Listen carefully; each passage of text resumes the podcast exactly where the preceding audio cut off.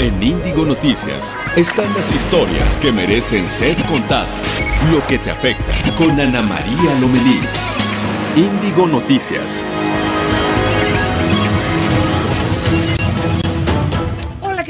Están? Muy buenos días, bienvenidos, feliz inicio de semana. Hoy es lunes 20 de enero del 2020. Eh, pues es un placer estar de nueva cuenta aquí en Índigo Noticias, historias que merecen ser contadas. Y bueno, estamos con ustedes a través de Facebook, Facebook Live y también de Reporte Índigo a través de YouTube. Síganos en Twitter, arroba reporte-índigo. Esto es lo de hoy. Hoy se realizará el primer macrosimulacro del 2020. Platicaremos con David León Romero, coordinador nacional de protección civil, sobre este ejercicio de prevención. El funcionamiento del Instituto de Salud para el Bienestar ha dejado quejas y dudas. Sobre esto conversaremos con su director Juan Antonio Ferrer.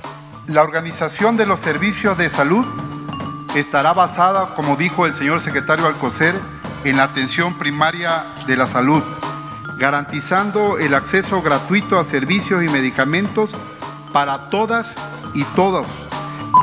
Es el Blue Monday, considerado como el día más triste del año. Alejandro Aguilar Tejada, director general del Instituto Hispanoamericano de Suicidología, nos hablará del tema.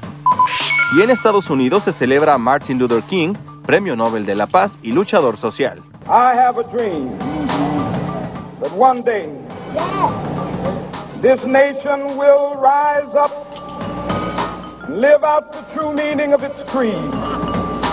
We hold these truths to be self evident that all men are created equal.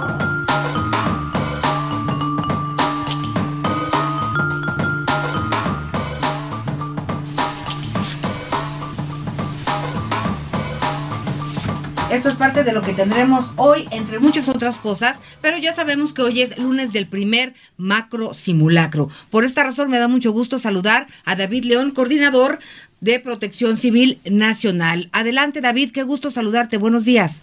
Ana María, qué gusto saludarte a ti, a todo el auditorio de Reporte Índigo. Efectivamente, tenemos una cita hoy a las 11 de la mañana, todos, en todo el territorio nacional para echar a andar este macro simulacro, este primer macro simulacro de tres que tendremos en este año 2020, que convierten a México en uno de los países, si no es que el único país que tiene tres macro simulacros de carácter eh, nacional. Esta es una extraordinaria oportunidad para eh, revisar todos nuestros protocolos de atención, de gestión eh, de emergencias. La invitación es a que todo el auditorio identifique su riesgo genere un plan y lo ponga en marcha a las 11 de la mañana. Sabemos que este país tiene un, un territorio extraordinario, una gran diversidad, muchos fenómenos que no podemos controlar, Ana María, pero lo que sí podemos controlar son nuestras acciones de prevención y de preparación y por ello esta invitación a unirnos todos en torno a este ejercicio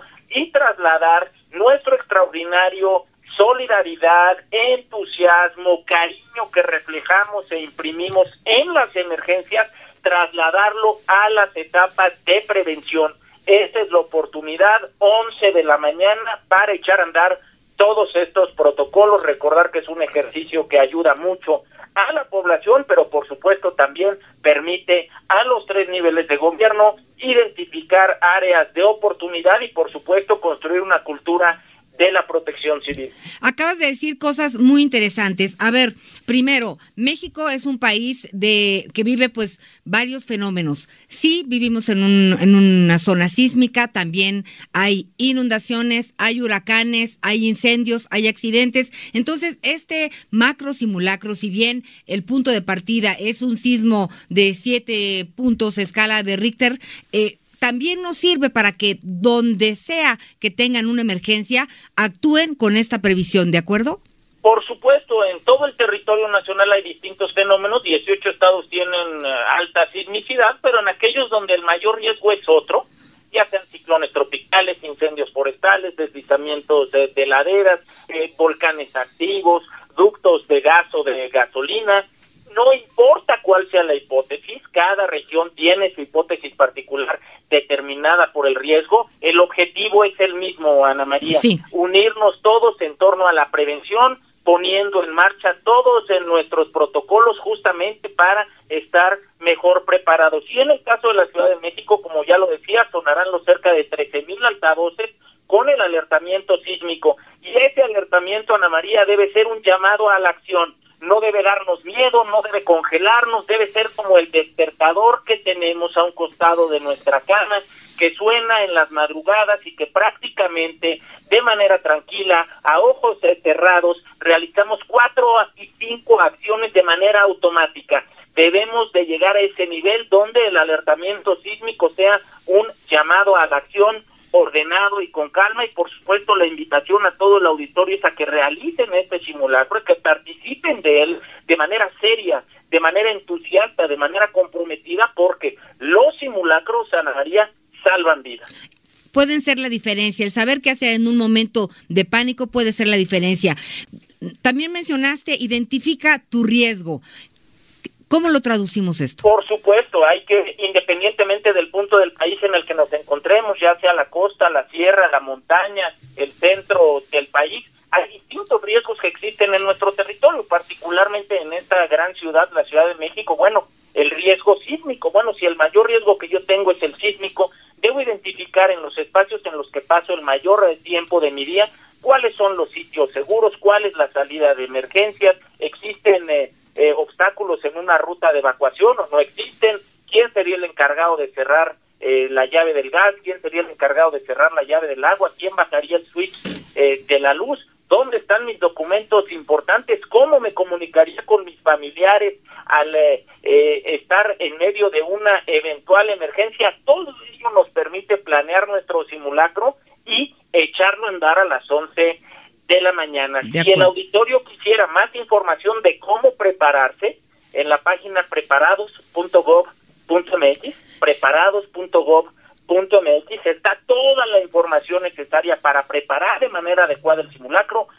dar de alta mi inmueble, registrar también quién va a participar conmigo y obtener, por último, una constancia de participación.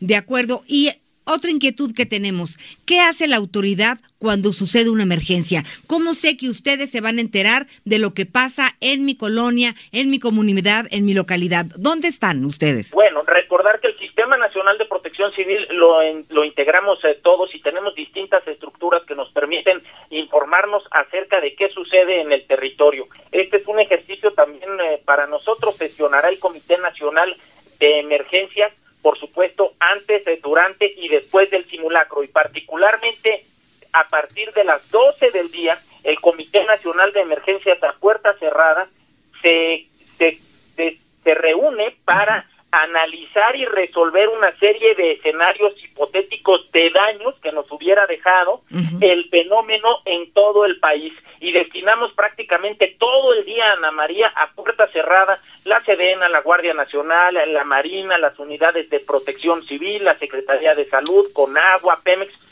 todos los integrantes del Comité Nacional de Emergencias a configurar estas soluciones, a repasar nuestros protocolos de operación, coordinación y comunicación, justamente para aprovechar de mejor forma este ejercicio y darle la seguridad a las familias mexicanas que las instituciones del gobierno de México estamos trabajando de manera seria y comprometida en torno a su seguridad. Pues David León, estamos pendientes todos a las 11 de la mañana, tiempo del centro de México. Es, es algo que nos une, así que la verdad, pues vamos con mucho entusiasmo a este macro simulacro, que sea así siempre, pero que estemos prevenidos, pues porque, como bien decías, esto hace la diferencia. Te vamos a estar molestando, queremos que vengas a la cabina. Tu historia es una historia de esas que merecen ser contadas y a eso nos dedicamos aquí en Índigo Noticias. Así que muchas gracias, David León. Te lo agradezco muchísimo y recordar, mujer y hombre prevenidos valen por dos, participemos de manera entusiasta. Que tengan muy bonito día. Muchas gracias. David León, coordinador nacional de protección civil. Y bueno, también le recuerdo que va a estar con nosotros Juan Antonio Ferrer, ya llegó el director del INSABI. ¿Cuáles son sus dudas? ¿Cuáles son sus angustias? ¿Qué le acontece en relación a este tema? Platíquenos, es el momento de ventilar cualquier inquietud que ustedes tengan. Y ya decíamos también que hoy, este 20 de enero, es con conocido como el Blue Monday, el día más triste del año. Bueno, de entrada déjeme decirle que esto eh, se originó por allá del 2005, me parece. por una agencia de viajes. Es una cuestión de marketing, una campaña de publicidad, porque dicen, bueno, pues ahora ya todo se acabó, la gente regresa a la normalidad, ¿qué hacemos? Bueno, para aumentar sus ventas, ellos pues crearon eh, este, este mito, por así decirlo, de que hoy, el tercer lunes de enero, es el lunes más triste del año. Y sabe qué? Eh, dicen, bueno, es que ya regresas a la rutina y dicen que no hay nada que te mate peor que regresar a la rutina nos enfrentamos a las deudas, algunas personas pues se sienten muy mal porque también ganaron algunos kilitos de más. El frío tampoco ayuda, o sea que todo esto parece ser que nos pone tristes. Por esta razón, también platicaremos con Alejandro Aguilar. Él es un suicidólogo.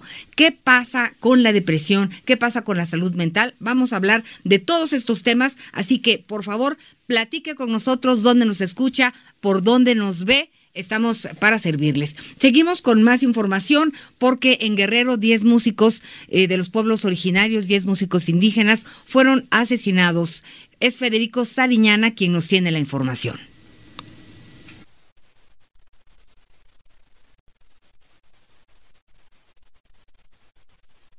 Muerte de 10 personas el pasado viernes, de acuerdo al reporte. Esto se dio en la comunidad de Mezcalcingo, en el municipio de Chilapa, y se trata de 10 integrantes del grupo Sensación Musical que a bordo de dos camionetas se trasladaban entre dos comunidades del municipio de Chilapa para participar en un festejo. De acuerdo a las primeras investigaciones, fueron interceptados por hombres aún no identificados de manera oficial y posteriormente una de las camionetas fue hallada en un barranco a 100 metros calcinada, otra camioneta eh, muy cerca también de ahí con otros cinco cuerpos. Las autoridades iniciaron las investigaciones, los primeros cuerpos ya fueron entregados a sus familiares el fin de semana. Algunos de ellos se desempeñaban adicionalmente como integrantes de el sistema de la policía comunitaria, el de la tradicional, que opera en algunas zonas de la región de la montaña de Guerrero, y esto ha provocado algunas manifestaciones e incluso bloqueos durante el fin de semana para exigir a las autoridades justicia en este tema, Ana María pues vamos a estar muy pendientes porque la verdad es que esta información sí nos dejó simbrados este fin de semana. Muchas gracias, Federico. Buen día para ti. Hasta Guerrero. Pendientes. Bueno, y bueno, Hoy como tenemos macro simulacro, fíjese que empezamos a platicar aquí en el equipo. Oigan, ya tienen su mochila de vida, nadie con la mochila de vida. Es súper importante fíjese, no sé, no sé dónde estaba usted, si vivió el temblor del 85 o el de 2017, pero la verdad es que la mochila puede ser una salvavidas. Recuerde que tiene que tener usted una navaja, un radio de transistores de los viejitos, pero que todavía los consigue con pilas que sirva para, para en cuanto pueda usted escuchar las noticias cargadores para pues su teléfono celular en caso de que pueda usted cargar la computadora, lo que sea, los cargadores, baterías, el silbato es súper importante. Dios no lo quiera, Dios no lo quiera, estamos hablando de casos hipotéticos que se quedara usted debajo de una construcción. A veces estas cosas, este silbatito puede ayudar a los rescatistas, a los topos. Poco a poco iremos hablando de lo que lleva la mochila de vida. Le presentaremos un gráfico y tenemos toda esta información útil que seguramente usted puede capitalizarla. Fíjese que en Saltillo, Coahuila, nos escuchan en Capital Máxima a través de la frecuencia 91.3 de FM. Sí, así es, ya tenemos algunas preguntas para pues Juan Antonio Ferrer, director general del Instituto de Salud para el Bienestar, quien estará con nosotros, ya se encuentra de muy temprano en las instalaciones de Índigo Noticias. En Ixtapan de la Sal nos escuchan a través de la Romántica por el 99.5 y en Cancún por Pirata 99.3. Y ahora eh, continuamos con más noticias. ¿O vamos a un corte? Bueno, en 30 segundos vamos a ir a un corte. Entonces, nada más déjeme comentarle que el abuelo del niño que disparó en el Colegio Cervantes en Torreón, Coahuila, el 10 de enero, donde murieron dos personas y seis resultaron heridas, pues fue vinculado a proceso por el delito de homicidio doloso, ya que, bueno, se sospecha, según la fiscalía, que tenía conocimiento de este ataque. Esto lo informó eh, eh, el fiscal y ahora también se abre un periodo de cuatro meses para que la defensa aporte pruebas de inocencia. En ese tiempo, el abuelo del menor permanecerá en prisión preventiva en el reclusorio de Torreón. Ya volvemos.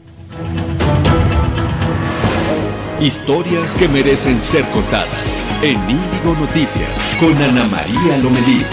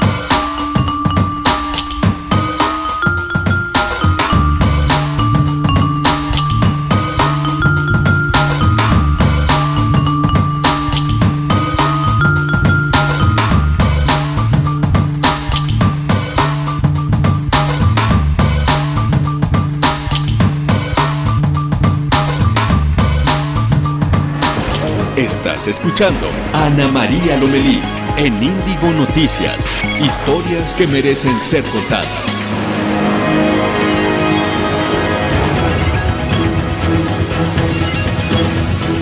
Regreso es que estamos platicando de, del tema del INSABI. Juan Antonio Ferrer, gracias por estar con nosotros. Bienvenido. Demasiadas inquietudes. Hay algunas, bueno, o muchas quejas en este momento. Hablábamos de que son 69 millones de personas quienes no tienen seguridad social. Ana, María Lomelí, buenos días. Gracias por estar aquí en tu programa. Eh, son 69 millones de mexicanos que no tenemos seguridad social. Y el país hoy eh, se dice en datos que nos aporta el INAGI, el INEGI alrededor de 129, 130 millones de mexicanos. El INSABI es en lugar del el Seguro Popular. Bueno, al extinguirse el Seguro Popular, una de las funciones que hacía eh, lo que se denomina o se conoce como Seguro Popular porque realmente su nombre era otro. Él nunca ese nombre de Seguro Popular existió nada más para mercadotecnia. Era la comisión. 15 años, ¿no? Más o menos, el Seguro Popular. Pero no se llamaba Seguro Popular, se, llama, se llamaba Comisión de Protección Social en Salud. Y para fines de que la gente lo conociera, se llamaba Seguro Popular. Ahora, al extinguirse el Seguro Popular, una parte de esas funciones las asume el Instituto de Salud para el Bienestar pero realmente sí hay una marcada diferencia. Mientras que el Seguro Popular era un ente que solo pagaba eh, la copia de las facturas que se enviaban de las 32 entidades de la República, el Instituto de Salud para el Bienestar, eh, la nueva ley o la modificación a la Ley General de Salud lo faculta para prestar los servicios de salud. Entonces, hoy el Instituto de Salud para el Bienestar es un ente descentralizado de la Secretaría de Salud Federal. Entonces, vamos a prestar servicios de salud. ¿Es gratis?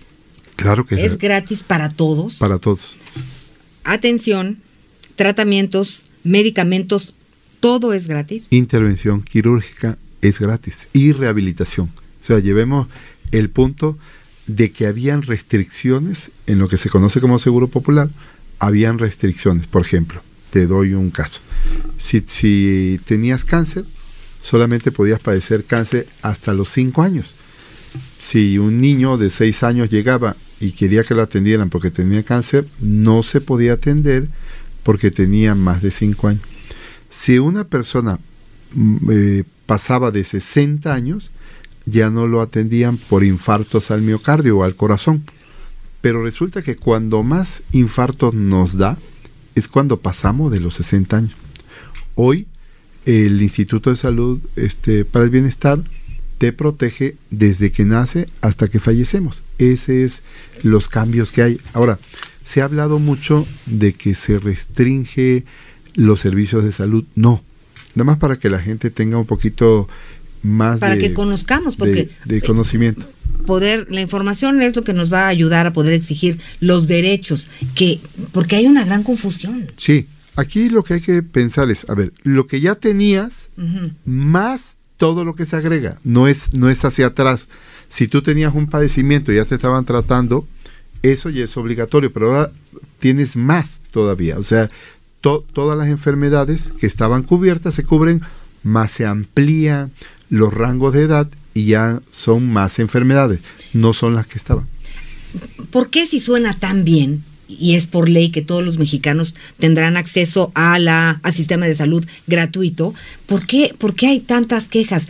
¿Es falta de comunicación, Juan Antonio, por parte de, de hacia abajo que permee o, por, qué hay tantas quejas pues entre que cobran y no cobran? Yo te quisiera decir, mira, Tuvimos en los primeros días del año, el Instituto de Salud para el Bienestar entró en funcionamiento el día primero de enero. de este año. En los primeros días del año tuvimos reunión con los 32 secretarios de salud.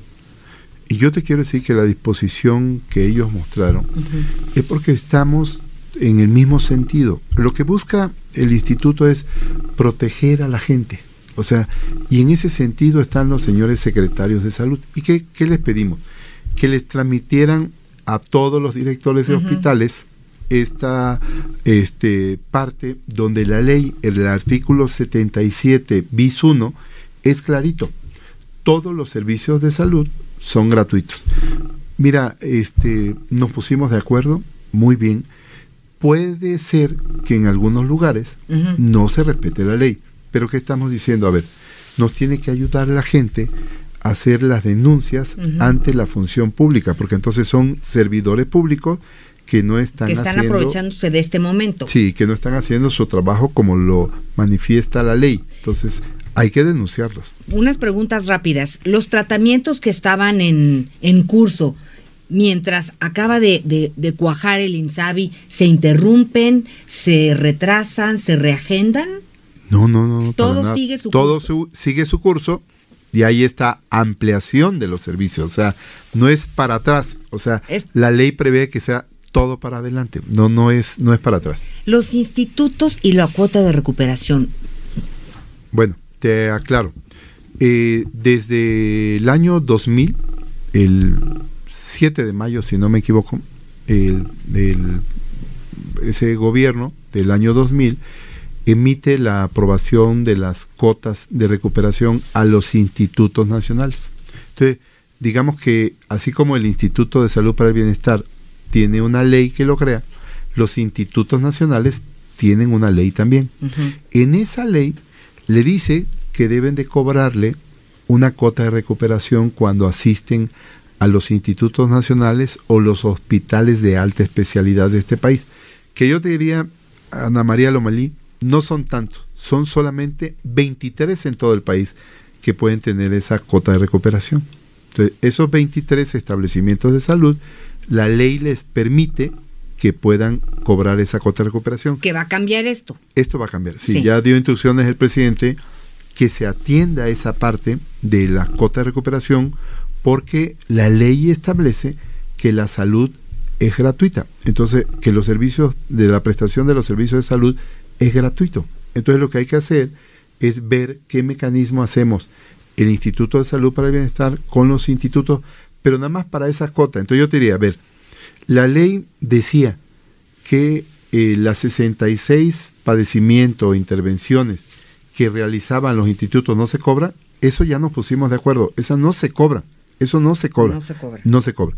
Hay una parte que hacen estos institutos porque son de, de, muy alta investigación para las eh, enfermedades. Entonces, esa, esa cota de recuperación hoy la siguen cobrando.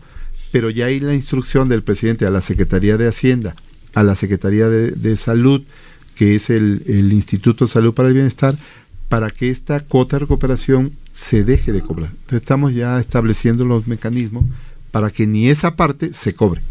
Eh, hoy algunos gobernadores panistas, ¿no? Van a presentar una iniciativa y su propuesta, porque pues parece ser, por lo que entiendo, que no van a entrar al INSABI. ¿Esto es válido? Sí, claro. Mira, a ver, la ley es muy clara.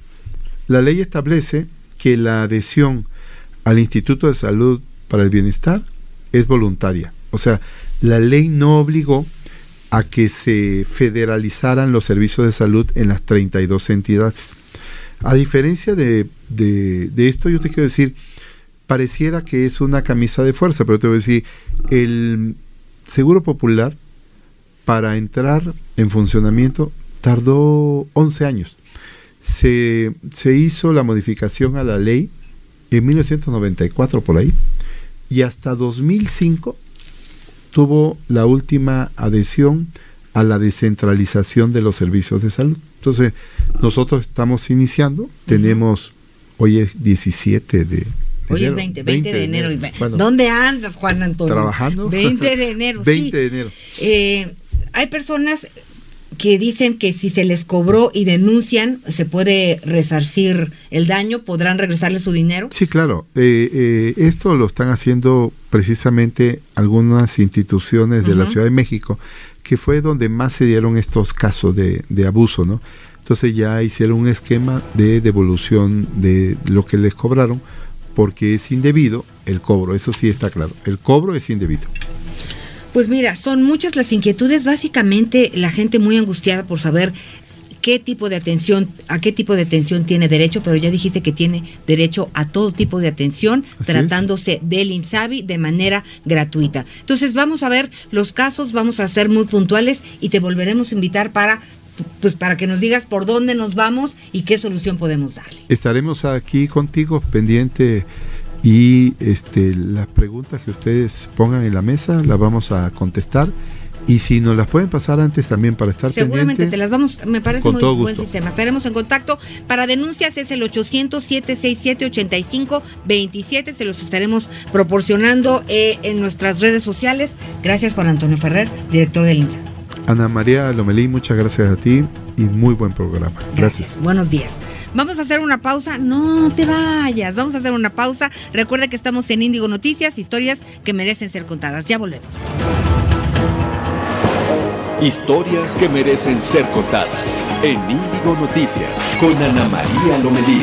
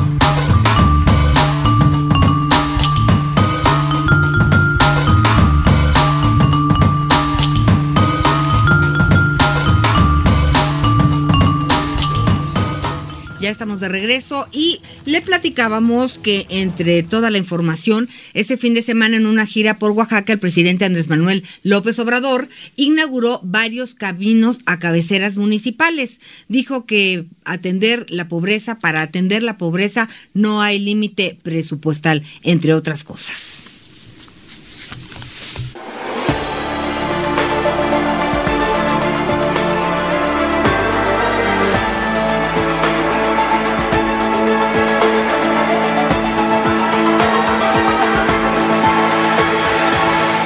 Desde la capital oaxaqueña son casi cuatro horas de carretera entre caminos estrechos y curvas prolongadas. Recorrimos los municipios de San Pedro Yolox, San Juan Atepec y San Miguel Amatlán. En la inmensidad y belleza de sus bosques están la marginación, la falta de derrama económica y el olvido de sus habitantes. Son los pueblos originarios, que son nuestra raíz y orgullo nacional. Son comunidades que día a día luchan por preservar sus costumbres, tradiciones y lenguas como el chinanteco y el zapoteco. Pues estamos construyendo ahora sí que nuestra, nuestra propia carretera y nos enorgullece por lo que nosotros mismos somos las personas, tanto las mujeres y hombres acá de nuestro pueblo que ellos pues lo podemos hacer nosotros, nosotros mismos. Por primera vez en la historia de nuestro país, las propias comunidades, con sus usos y costumbres, deciden cómo y dónde se pavimentan estos caminos. Los habitantes conocen mejor que nadie su terreno y son ellos quienes con materiales de la propia región construyen los caminos que les abrirán las puertas a ese tan anhelado desarrollo. Pues las comunidades están contentas ahora que son tomadas en cuenta, que son considerados como sujetos de derecho público que pueden ejecutar, administrar y hacer sus propias obras.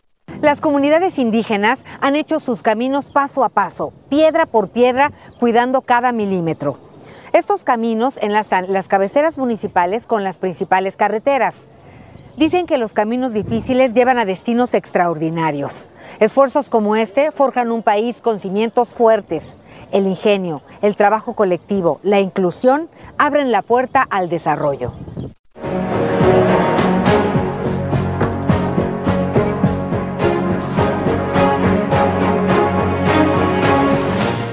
Y a propósito de que el presidente estuvo en Oaxaca inaugurando estos caminos, retomamos este fragmento del programa Hagamos que Suceda eh, que transmitimos a través de Canal 11, porque justo estuvimos en Oaxaca cuando estaban elaborando todos estos caminos. Son caminos de esperanza, son caminos artesanales que a las comunidades les van a cambiar la vida. Más adelante vamos a viajar para ver de qué forma, de qué forma, pues repercute que finalmente tengan un camino y en lugar de, de caminar horas, puedan utilizar pues algún tipo de transporte.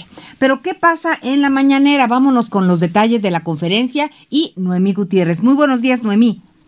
Hola, muy buenos días, Ana María, a ti al auditorio. Pues comentarte que la conferencia de prensa matutina arrancó como todos los lunes con una presentación del informe del avance de la construcción del nuevo aeropuerto en Santa Lucía y también de la nueva refinería en Dos Bocas Tabasco. Sin embargo, ahorita el tema es sobre la rifa del avión presidencial. El presidente Andrés Manuel López Obrador advirtió que su gobierno no es de ocurrencias por proponer esta rifa del TP-01, ya que dijo solo se está reparando el daño al tener una compra tan ostentosa. En la conferencia de prensa matutina, pues dijo que se debe vender el avión presidencial al tope del avalúo de la ONU, que es de 130 millones de dólares, ya que de lo contrario los conservadores hipócritas van a decir que se se remató y es una pérdida para la hacienda pública. Insistió que su gobierno no es de ocurrencias y lo único que está haciendo es reparando este grave daño que se hizo. Recordó que son cinco las opciones que está presentando su gobierno. Una es que sea un solo comprador, sin embargo, dijo, este único comprador está ofreciendo 125 millones de dólares, 5 millones de dólares por abajo del precio de la uno. La segunda es que una sociedad de 12 empresas pueda adquirir esta aeronave de lujo. La tercera es de que el gobierno de Estados Unidos esta semana va a resolver si le va a pagar con equipo médico para clínicas este costo del avión presidencial. La cuarta opción es que la Fuerza Aérea Mexicana lo pueda rentar por hora y pues la quinta es esta rifa. Dijo que esta sería una buena opción para cualquier trabajador que por 500 pesos de estos 6 millones de cachitos pues pueda tener acceso a un avión muy lujoso que tiene recámara, restaurante, sala de juntas, incluso hasta regadera. Dijo que esto eh, todavía lo va a analizar su gobierno y dijo que están eh, varias empresas interesadas en poder participar, sin embargo, para participar en esta sociedad de 12 empresas, sin embargo, dijo que también eh, tienen algún poco de temor, ya que dijo que en esta administración, pues lo que está imperando ahora es la austeridad y pues este avión no va de acuerdo a estos lineamientos que tiene su gobierno y en este momento pues continúa respondiendo estas preguntas sobre el avión presidencial. Eh, Ana María, que incluso dijo que ya ha visto los memes, sobre todo de dónde se va a estacionar este avión y él garantizó que la persona que se lo lleve pues lo puede llevar al aeropuerto internacional de la Ciudad de México, a Toluco o incluso al nuevo aeropuerto internacional que se va a construir allá en Santa Lucía. Ana María Auditorio, la información que les tengo. Muy bien, pues estaremos pendientes. Muchísimas gracias, Noemí. Buenos días. Buenos días. Ya estaremos platicando de los memes porque fue un tema de todo el fin de semana, de toda la sobremesa. Por lo pronto ya el presidente ya dijo que estacionamiento, quien se lo gane, ya habrá. Pero ¿cómo dice el dicho César que dice, si amas algo, déjale oír. Si regresa, es tuyo, ¿no?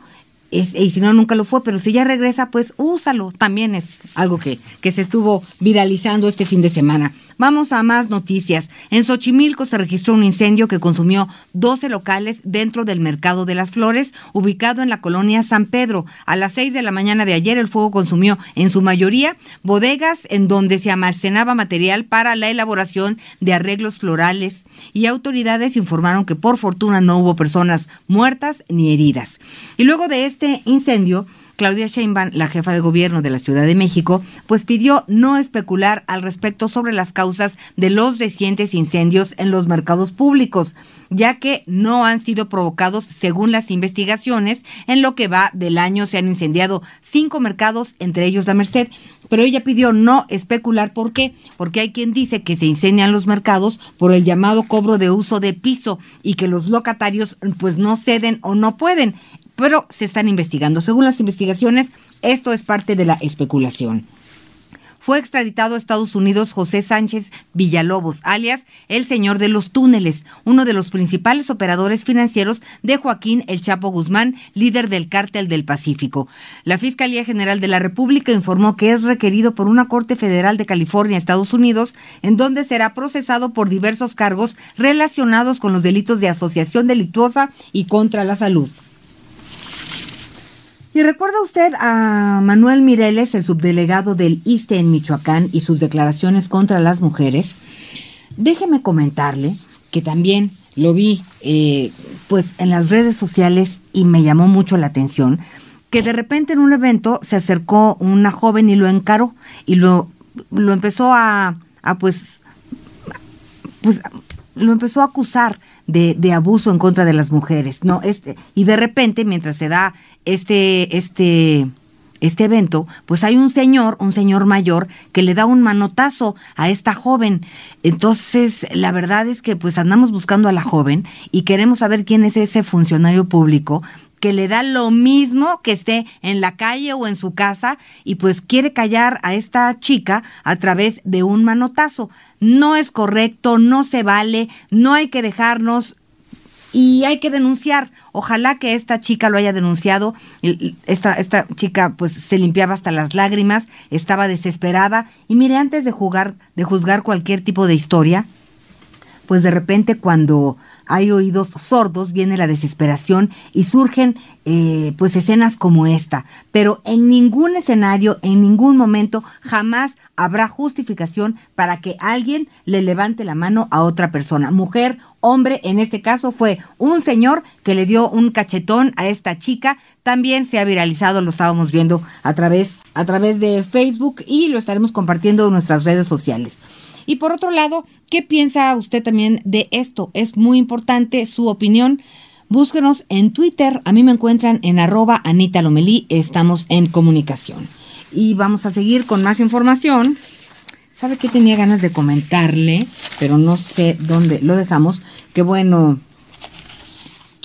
quería platicarle en relación a bueno, el avión presidencial que ya platicábamos de esto, pues ya resulta un incómodo para la A para la actual administración. ¿Esto por qué? Pues veamos. El gobierno de México emprendió una búsqueda para conseguir un nuevo dueño para el avión presidencial que lleva más de un año fuera del aire. Andrés Manuel López Obrador hizo diversas propuestas, desde hacer un llamado a potenciales compradores de todo el mundo hasta ofreciéndolo al presidente de Estados Unidos Donald Trump, quien no mostró interés en comprarlo. El avión presidencial fue adquirido durante el sexenio de Felipe Calderón por un monto aproximado de 242 millones de dólares y tiene una capacidad para 80 pasajeros que pueden acomodarse en cuatro secciones diferentes proporcionando una capacidad VIP única en el mundo. Además, puede volar por hasta 20 horas debido a los materiales con los que está construido. Hasta el 1 de diciembre de 2018, el monto total de la aeronave se había cubierto apenas en un 19.18%. Esto quiere decir que quedaba un adeudo superior a los 6 mil millones de pesos. Las ideas que se tienen contempladas son la venta compartida, es decir, que la aeronave sea vendida en partes a 12 empresas mexicanas por 11 millones de dólares para que la puedan utilizar en viajes ejecutivos. Otra es ofrecerle al gobierno de Estados Unidos realizar un intercambio por equipo médico para hospitales públicos y también está la propuesta de que se rente por hora. El planteamiento que más llamó la atención fue sortear el avión mediante las emisiones de 6 millones de boletos que sean vendidos por la Lotería Nacional a 500 pesos cada uno. Quien resulte ganador y no tenga recursos para operarlo, el mandatario le ofrecerá un año gratis. Si en los próximos meses la administración no logra vender el lujoso avión, cuyo valor de mercado asciende a los 130 mil millones de dólares, se enfrentará a una complicada situación debido a que es probable que se sigan pagando tarifas de mantenimiento y almacenamiento. Con información de Nayeli Mesa para Índigo Noticias. Pues estoy con Ernesto Santillán. Bienvenido, gracias por estar con nosotros. gusto, Colaborador María. de Reporte Índigo y sin duda el tratamiento de las aguas residuales es un problema que urge atender, pero pues tenemos problemas. Gracias por estar con nosotros. ¿Qué pasa con nuestras aguas negras? Mira, lo- mira, Ana María, en realidad eh, México está sufriendo un problema de agua en general en el país. Eh, han marcado organizaciones internacionales, especialistas en la materia, el 2030 como una fecha límite para que se tomen acciones claras y concretas y se pueda empezar a revertir o todavía haya una solución a, a la problemática del agua. Pero en general, más allá de pues el mal uso que se le da, la falta de cuidado, la falta de conciencia social, ahorita estamos atravesando por un periodo extremadamente difícil en el manejo de las aguas negras o residuales en el país. Y esto pues qué significa que ante la falta de infraestructura y presupuesto, no hay plantas suficientes, no hay tecnología suficiente para que todo el agua que recibe en las distintas regiones del país sea captada y se pueda reutilizar para otros fines, ya sea eh, se potabilice o se recaude y después este, se utilice para eh, riego o, o para otros fines. Entonces lo que pasa es que toda esta agua hay una buena parte que no sabe qué se hace con ella. Se entregan las concesiones a empresas y a pesar de que las empresas tienen eh, permiso para usar el agua, puede que no tengan permiso para las descargas. Entonces todo este desastre que hay en el manejo de aguas residuales en el país en este momento provoca contaminación, problemas de salud y un gasto extremadamente alto para el país. Eh, la Conagua ahorita, datos de la Conagua revelan que es un gasto más o menos de 57 mil millones de pesos al año, lo que cuesta la falta de tratamiento del agua, y 900 mil millones eh, los daños asociados a, a este problema. Oye, esto, este escenario que nos planteas, esta investigación que es parte de nuestra portada en Reporte Índigo, habla de, de una crisis. Así es, es así es. Eh, habla de esta crisis porque eh, la falta de regulación y la falta de plantas, pues podríamos decir que no es un problema del gobierno federal como tal, ¿no? Sino es un problema de los municipios, de los estados y municipios, porque ellos son los responsables del alcantarillado y de ahora sí que el mantenimiento que se le da a las plantas y cómo se, cómo, cómo se utiliza, ¿no? De todas las plantas que hay en el país, tuvimos la oportunidad de platicar con el presidente de la Comisión de Recursos Hidráulicos, Agua Potable y Saneamiento en la Cámara de Diputados, y él nos dice, mira, eh, las plantas han crecido, pero de todas las plantas que hay en el país, podríamos pensar que solamente el 50 funcionan o tratan agua. Y de ese 50%, solamente el 30 o menos eh, lo hacen conforme a la ley, ¿no? O entonces, pues ahí, ahí vemos este gran parte del problema, ¿no? Eh, pues se tienen algunas cosas, pero no hay nada, no hay nada regulado, no, hay, No no, hay nada están operando, concreto. no están Entonces, operando de manera ¿cuál es la concreta. propuesta? Eh, la propuesta es, uno, eh, mayor inversión eh, para plantas, eh, que se re- recolecte agua, que se potabilice y que se pueda reutilizar. Dos, eh, poner atención al, pues, al- a lo que están haciendo los municipios. Y tres, activar eh, sistemas de monitoreo para saber qué está funcionando y qué no. Porque también si no tenemos eh, claridad con el problema, pues es muy difícil poder atenderlo, ¿no? Oye, como ciudadanos, pues como ciudadanos vemos la crisis aquí. Por ejemplo, si tú te vas a Tláhuac, eh, pues aquí mismo la Ciudad de México, pues este verás que todo el tiempo estamos teniendo manifestaciones, falta de agua. Y si nos vamos al norte del país, Monterrey, Coahuila, pues eh, la, la situación es cada vez más difícil, ¿no? Porque aparte de donde se extrae el agua, los mantos, pues muchos están sobreexplotados o ya están contaminados.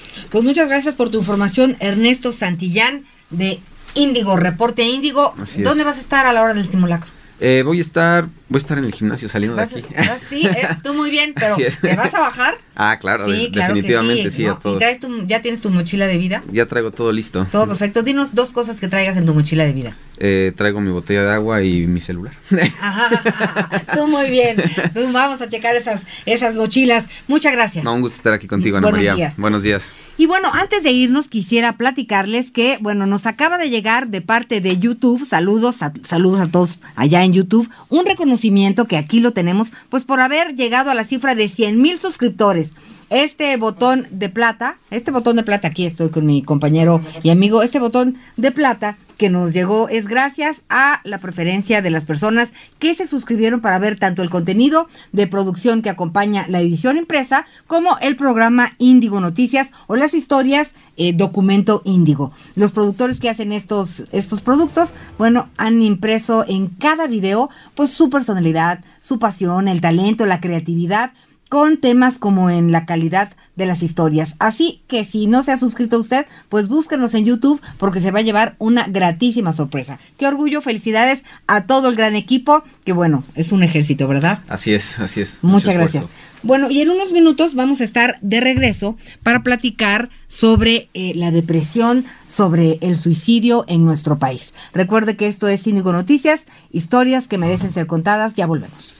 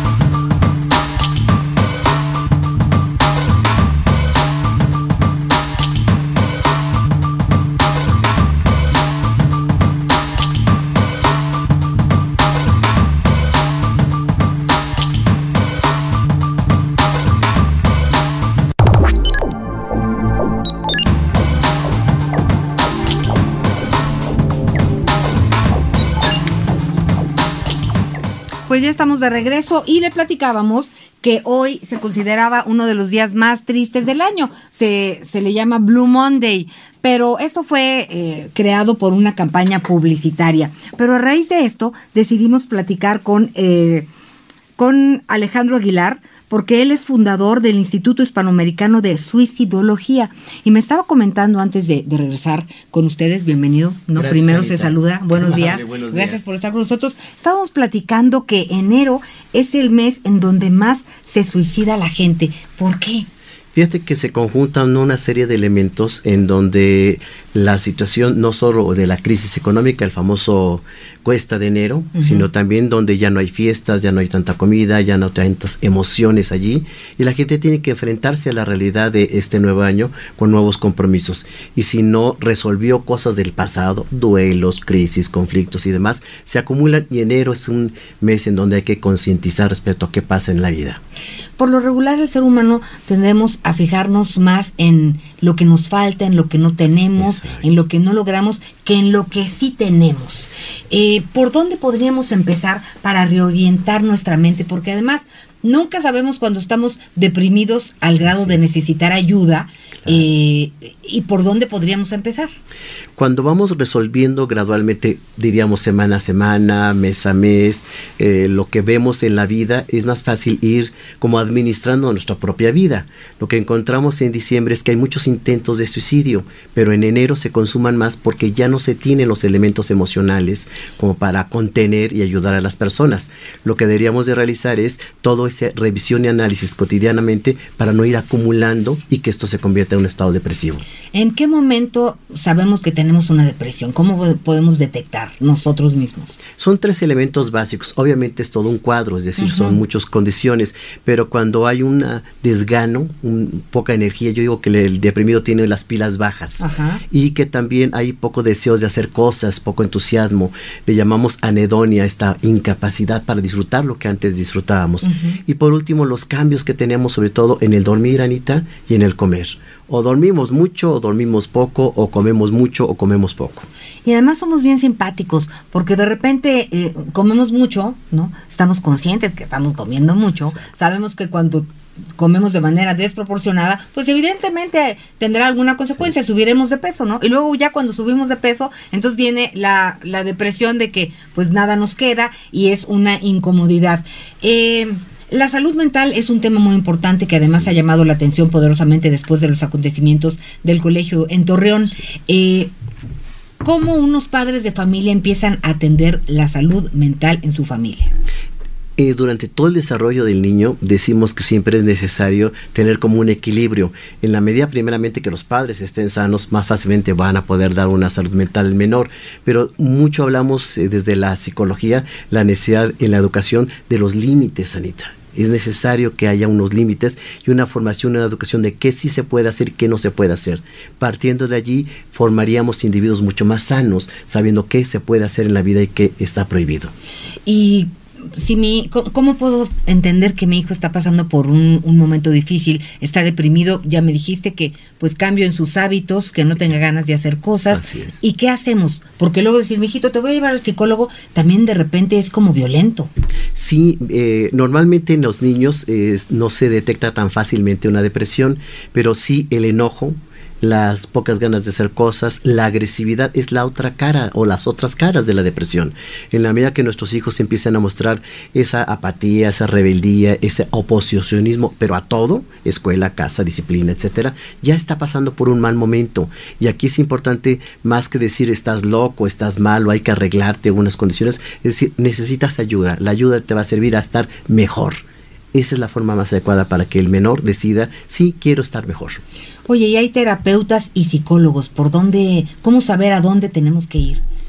Inicialmente si se hace a través de un psicólogo, sobre todo un psicólogo infantil, tendríamos mayor posibilidad de hacer un buen diagnóstico requerimos que quien atienda al menor tenga esa capacidad y esa especialización de trabajar ya con los niños, que es una forma muy diferente. A veces lo hacemos con juguetes, a veces lo hacemos con ciertos juegos en la dinámica del trabajo terapéutico y esto nos permite no solo verbalizar con el niño, sino interactuar y saber cómo se está relacionando. Oye, y es un trabajo de padres y también de maestros todos conjuntamente, decimos son tres elementos, Anita, los padres, la escuela y la sociedad. La sociedad también ayudamos. ¿Cómo?